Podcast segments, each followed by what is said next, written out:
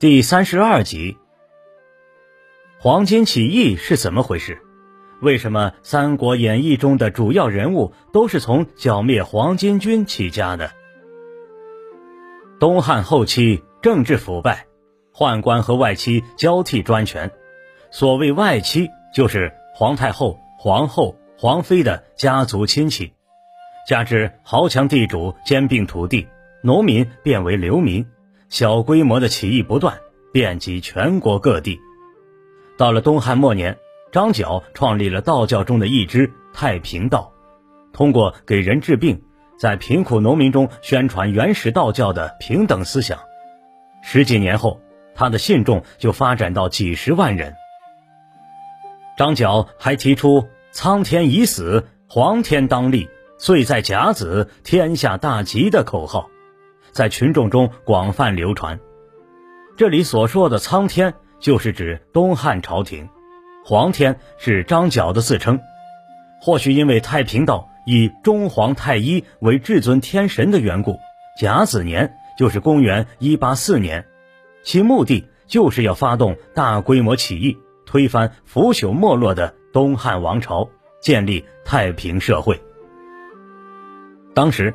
就连汉朝宫廷中的卫士和宦官都有信奉太平道的，并愿意做内应。但是由于有人告密，起义骨干马元义被捕杀，京城内被捕杀者多达一千多人。张角得知此情况，无奈之下，连夜通知各地信徒提前起义。各地起义军头裹黄金，人称黄巾军，规模很大，京师震动。小说《三国演义》的开头讲的就是黄巾起义这一段历史。当时，冀州地区黄巾军由张角、张宝、张良三兄弟直接指挥，打败了组织抵抗的卢植；颍川黄巾军打败了朱俊。颍川离东汉都城洛阳很近，皇帝急忙调皇甫嵩、曹操配合朱俊集中兵力攻打颍川起义军。由于黄巾军的主体是农民，组织不够严密，加之在战略和策略上普遍没有经验，他们除了攻打政府、杀死官吏外，还攻打豪强地主和世家大族，这让他们一开始就站在了起义军的对立面上，并配合官府消灭起义军。颍川一战，黄甫嵩借风势火攻偷袭，朱俊、曹操乘机夹击。起义军大败，损失了几万人。大约十个月后，黄巾军的主力被官府、豪强地主等的联合武装所打败，张角也在这期间病死。分散在全国各地的小股起义军则继续战斗，持续了二十多年，最后才被镇压。为了消灭起义军，汉灵帝接受大臣刘焉的建议，将州刺史改为州牧。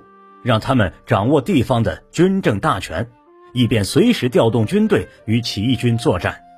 像刘备做了豫州牧，所以人称刘备为刘豫州。然而，正因为皇帝下放权力，使得地方州牧逐渐拥兵自重，形成割据一方的军阀。他们之间相互争斗，最后就连皇帝也成为了一颗棋子，被军阀曹操所挟持。您刚才收听的是《华夏历史·中华文化十万个为什么》，同名图书由中华书局出版，演播玉温润。